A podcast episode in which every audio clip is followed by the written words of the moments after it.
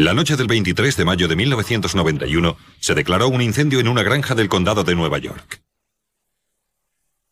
Cuando los bomberos llegaron, la granja estaba completamente envuelta en llamas. Se dieron cuenta de que su ocupante, Sabina Kulakowski, había desaparecido. Estaba a punto de amanecer y los bomberos y todo el mundo seguían buscándola. Los servicios de emergencia encontraron a Sabina Kulakowski muerta, a menos de 100 metros de la casa, en un sendero invadido por la hierba. Estaba desnuda. Había sido brutalmente asesinada, apuñalada. La habían golpeado, quemado, mordido. Sabina tenía 49 años. Enseguida fue bastante evidente que quien quiera que lo hubiera hecho era alguien que francamente tenía que estar muy desequilibrado. Todo indicaba que la víctima estaba en la casa cuando se declaró el incendio. Sabina tuvo que haber estado todavía viva en el edificio cuando ya se había declarado el incendio porque se encontraron restos de humo en sus pulmones.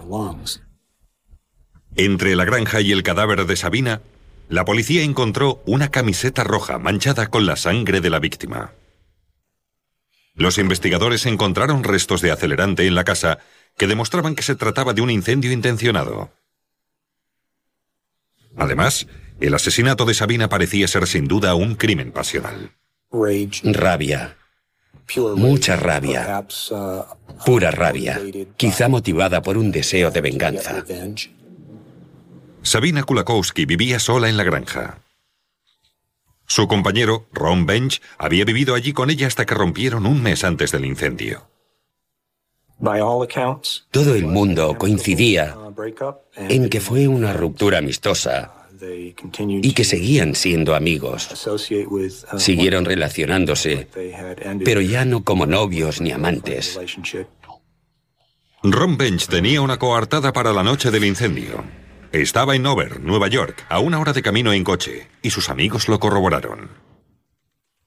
Pero además la policía tenía otro sospechoso.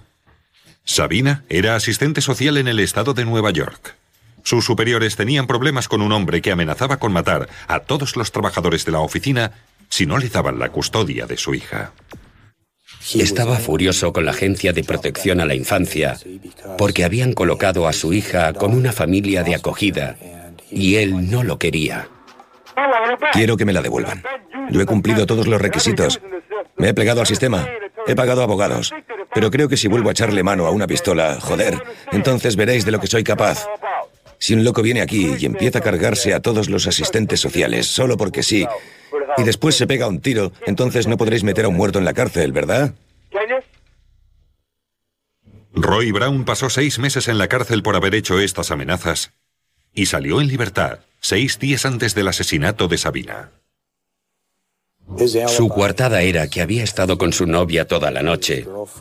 Dio su nombre y dijo dónde habían estado. Al comprobarlo, la policía descubrió que su novia había estado precisamente en la cárcel aquella noche. De manera que, obviamente, estaba mintiendo sobre sus movimientos a la hora del crimen. Brown negó tener nada que ver con todo aquello, pero fue detenido por un incendio provocado y un asesinato.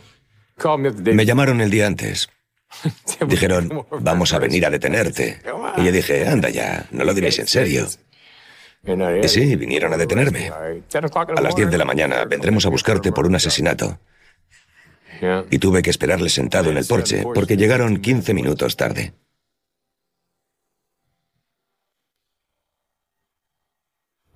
Roy Brown era el principal sospechoso del asesinato de Sabina Kulakowski. Si había ganado este honor por haber amenazado con matar a todos los trabajadores del despacho de Sabina por la custodia de su hija. Roy no era un chico bueno. Roy tenía problemas para controlar su ira y tenía antecedentes policiales. Nada especialmente grave, pero suficiente para saber que no es el tipo de persona que te gustaría frecuentar. Había estado involucrado en varias actividades delictivas, bebía mucho y cosas así. Y además no tenía ninguna coartada real sobre su paradero aquella noche. Brown insistía en que no tenía nada que ver con el incendio ni el asesinato de Sabina. Pero las pruebas circunstanciales eran convincentes. El fiscal le ofreció un acuerdo si se declaraba culpable, pero lo rechazó. Les dije que se fueran a tomar por culo. Le dije al abogado, yo no he hecho nada. Y él me dijo, bueno, pero es que es igual, te mandarán a la cárcel de todas formas. Así pues, Roy Brown fue procesado y juzgado. La acusación encontró dos testigos que declararon que Brown era un hombre violento. La mujer de Roy Brown y un amante. Ambas declararon bajo juramento que le gustaba morder. Dijeron que cuando se enfadaba les mordía, que lo hacía para controlarlas. Casualmente, el asesino había mordido a Sabina Kulakowski antes de matarla. Y la fiscalía pidió a un odontólogo forense que comparara las señales de los mordiscos con la dentadura de Brown. Las huellas de los dientes de Roy Brown coincidían con algunos de los mordiscos en el cadáver de Sabina. Sin embargo, el odontólogo forense consultado por la defensa afirmó lo contrario. Dijo que los mordiscos del cadáver de Sabina habían sido hechos por una persona con seis piezas frontales en la mandíbula superior, dientes que Roy Brown no tenía. Lo dijo con toda claridad y categóricamente, que Roy no podía ser la persona que había hecho esos mordiscos. Pero el jurado dio la razón a la fiscalía y declaró a Roy Brown culpable del asesinato de Sabina. La condena fue de 25 años de cárcel. Nada demostraba que Roy Brown conociera a Sabina Kulakowski y mucho menos que supiera dónde vivía. Cuando Brown entró en su celda, se negó a dormir en la cama porque dijo que no le pertenecía a él, sino a un asesino. Se lo dije en cuanto entré la primera noche. Dormiré en el suelo. Esa cama no me pertenece. La convertí en un escritorio de oficina y con el colchón cogí un cinturón viejo, un trozo de cordel y lo convertí en una silla. Esa es mi escuela de derecho. Brown presentó varias apelaciones que fueron todas rechazadas, pero siguió trabajando para limpiar su nombre. No puedes entrar en la biblioteca para estudiar derecho si no sobornas a alguien. Porque lo primero que harán es darte una buena paliza, solo por estar allí, solo para que sepas quién manda allí. Brown también le dijo a su abogado, Estoy aprendiendo mucho de algunos programas de televisión como Crímenes Imperfectos. Estudié libros de derecho, apelaciones y otros casos de ciencia forense. Cualquier cosa que pudiera utilizar para demostrar mi inocencia. Brown solicitó al tribunal que la saliva encontrada en la camiseta de Sabina se sometiera a las pruebas del ADN, pero también esta petición fue rechazada. No sé quién dijo que las ruedas de la justicia giran lentamente, pero yo digo que están pinchadas. Y yo me propuse usar el gato, sacar las pinchadas y poner las nuevas.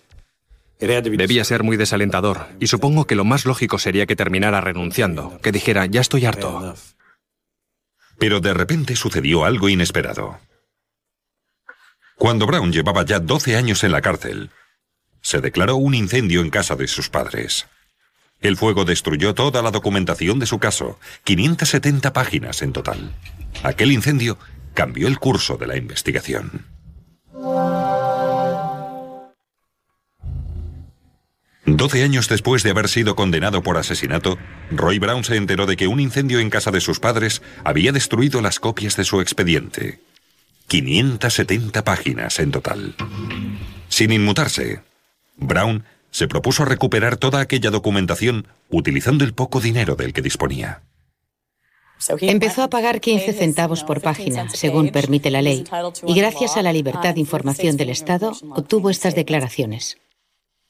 Brown solicitó copias por duplicado de todas las declaraciones hechas a la policía durante la investigación del asesinato. Creo que eran cerca de 28 dólares y medio. Tuve que mandarlos desde la cárcel. Yo solo ganaba unos 4 dólares cada 15 días. La del sheriff envió a Brown una lista de todas las personas interrogadas por la policía. Y fue entonces cuando Brown se dio cuenta de que había cuatro declaraciones juradas que no había visto hasta entonces. Roy recibió la lista, la miró y dijo, ¿quiénes son estas personas que han hecho estas declaraciones que no he visto nunca? Había varias declaraciones de Barry Bench y su mujer, Tammy Heisner, copropietarios de la granja incendiada cuando Sabina Kulakowski vivía allí. Tammy contó a la policía que Barry se había comportado de una forma muy extraña cuando llegaron a la granja incendiada.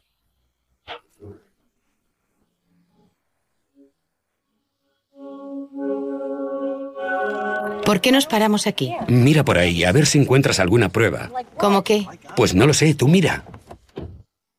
Tammy dijo que Barry quería registrar una zona a unos 100 metros de la granja. Habíamos aparcado en la calle, un poco más abajo de la casa. Y él me dijo que quizá deberíamos volver a bajar hasta el coche y empezar a andar a ambos lados de la calle, buscando alguna prueba, solo para ver si había algo raro o alguna cosa así. A Roy Brown esta declaración le pareció muy importante. El cuerpo de Sabina Kulakowski había sido descubierto en esta misma zona hacia el amanecer. Seguían luchando contra el fuego, ¿sabes? Y él ni siquiera les está ayudando. Anda por la calle buscando algo. Y si estaba tan preocupado, ¿por qué no ayudaba a apagar el incendio? Barry afirmaba tener una coartada a la hora en que murió Sabina. Dijo que estuvo bebiendo en un bar hasta la una y media de la madrugada. Pero otro cliente del bar afirmó que Bench se había ido hacia la medianoche. Faltaba saber qué hizo durante una hora y media. Según mis investigaciones, Barry Bench tenía un carácter muy violento. Barry Bench había sido detenido y condenado por un delito menor tras asaltar físicamente a una chica, que más tarde consiguió una orden de alejamiento contra él. Una vecina me dijo que había trabajado con él y que le tenía mucho miedo. Según ella, Barry Bench tenía problemas con las mujeres.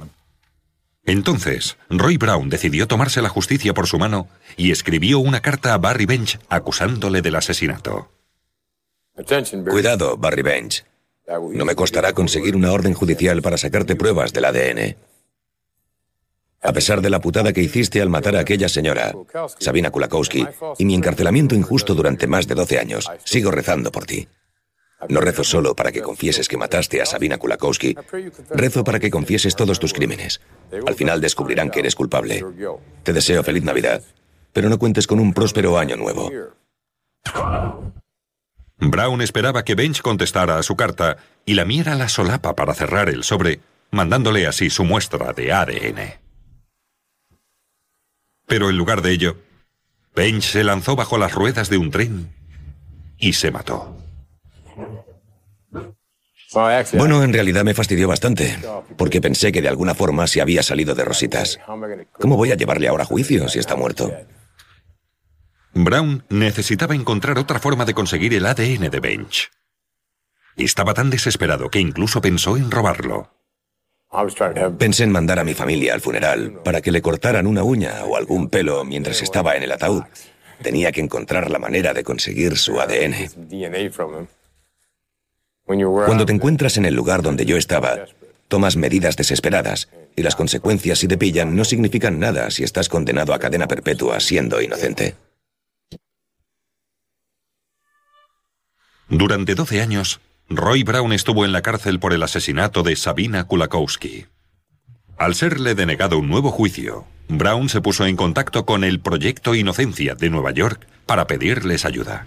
El proyecto Inocencia fue fundado hará poco más de 15 años para ayudar a los presos condenados a utilizar lo que entonces era una nueva tecnología, las pruebas del ADN, para demostrar que eran inocentes de los crímenes imputados. El proyecto Inocencia aceptó el caso de Brown. Al investigar las circunstancias del caso, sus miembros descubrieron que antes del juicio de Brown, la acusación había consultado al doctor Lowell Levine, un conocido odontólogo forense, pero finalmente había preferido no llamarlo a declarar como testigo. Por primera vez salían a la luz estos documentos que demostraban que el propio experto del Estado, el doctor Lowell Levine, había llegado a importantes conclusiones que ponían seriamente la culpabilidad de Roy, incluso antes de que se iniciara el juicio. Bueno, nunca terminé mis análisis. En mis notas tengo una nota sobre una de las fotos en la que escribí que si lo que estaba viendo, si lo que me parecía ser la mandíbula superior lo era en realidad, entonces eso excluiría al señor Brown. Por lo tanto, el proyecto Inocencia solicitó permiso al tribunal para analizar la camiseta roja de la víctima encontrada en el lugar del crimen por si contenía saliva. No es imposible encontrar ADN después de 15 años, solo es un poco más difícil. El analista Tim Gobel examinó la camiseta con un aparato de luz alterna, mediante el cual la materia de origen biológico se vuelve fluorescente. Aparecieron varias manchas fluorescentes en la camiseta, y algunas de ellas estaban cerca de las marcas dejadas por el primer analista que las investigó. Como era de esperar, las manchas estaban cerca de los orificios de los mordiscos, indicando que procedían de la persona que había mordido a la víctima, seguramente el asesino. Gobel extrajo una muestra del tejido y la sometió a pruebas de ADN con el método STR, que es todavía más riguroso que el PCR. ¿El resultado? El perfil del ADN de la saliva encontrada en la camiseta no coincidía con el de Roy Brown. Pero, ¿de quién era entonces? La hija de Barry Bench, Catherine Eckstadt, se ofreció a colaborar. Su hija era una mujer muy valiente que dijo, quiero saber si mi padre cometió ese asesinato y si Roy Brown es inocente. Vino a nosotros después de que presentáramos la documentación al juzgado y nos dijo, si necesitáis ADN os daré una muestra. El análisis del ADN confirmó lo que Roy Brown ya sabía. Que las manchas de saliva en la camiseta de Sabina Kulakowski pertenecían a Barry Bench. Los análisis de paternidad mostraron que el ADN desconocido encontrado en la camiseta pertenecía al padre de esta joven, Catherine Eckstadt, hija de Barry Bench.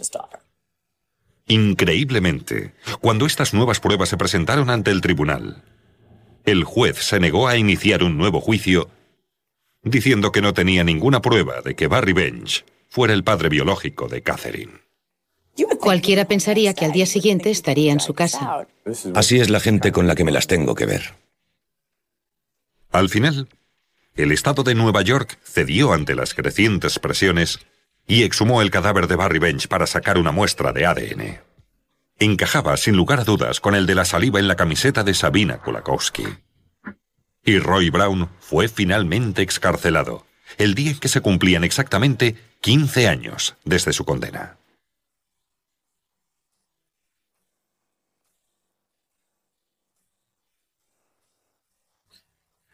Yo me decía a mí mismo, he triunfado. He demostrado mi inocencia.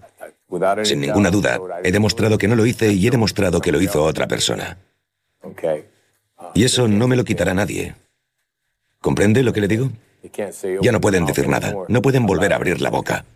Le dije bien claro a Roy Brown que lamentaba muchísimo la situación en que se había encontrado. Pero todavía quedaba la pregunta. ¿Por qué mató Barry Bench a Sabina Kulakowski? Barry Bench y Sabina se conocían bien. Sabina vivía con el hermano de Barry, Ron, hasta que rompieron un mes antes del incendio.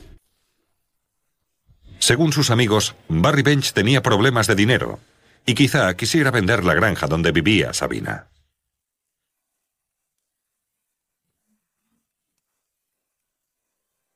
Nadie sabe qué sucedió aquella noche. Pero las pruebas forenses demuestran que Barry se dirigió a la granja para hablar con Sabina.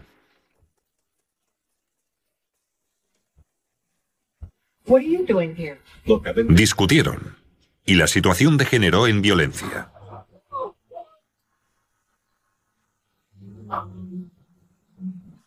Se supone que entonces Barry pegó fuego a la casa y estaba a punto de marcharse cuando se dio cuenta de que Sabina no estaba muerta. Afuera volvió a atacarla, pero entonces Barry ya no podía entrar otra vez en la granja con el cuerpo de Sabina. El incendio estaba demasiado avanzado, así que la arrastró hasta el sendero a unos 100 metros de distancia, dejándola allí.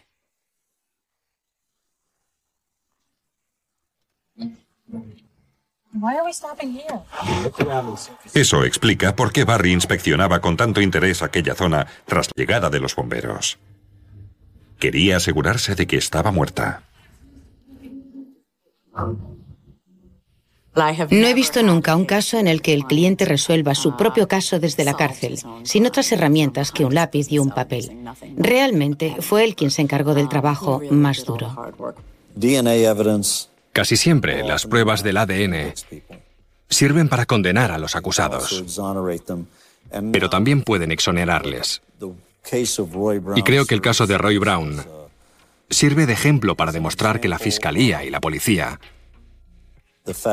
Deben trabajar de forma más eficaz y exhaustiva. No pueden centrarse simplemente en una persona y ya está. Me encerraron. Me hicieron convertir mi celda en una oficina, mi cama en un escritorio y un colchón en una silla. Y utilicé los libros de derecho en lugar de armas. Utilicé esta pluma y esta máquina de escribir. He derrotado a esos cabrones con sus propios medios. ¿Lo ves? La educación primaria puede servir de mucho cuando estás jugando con una panda de cabrones corruptos. Ni siquiera consiguen hacerlo bien cuando acusan falsamente a alguien. when I should roll.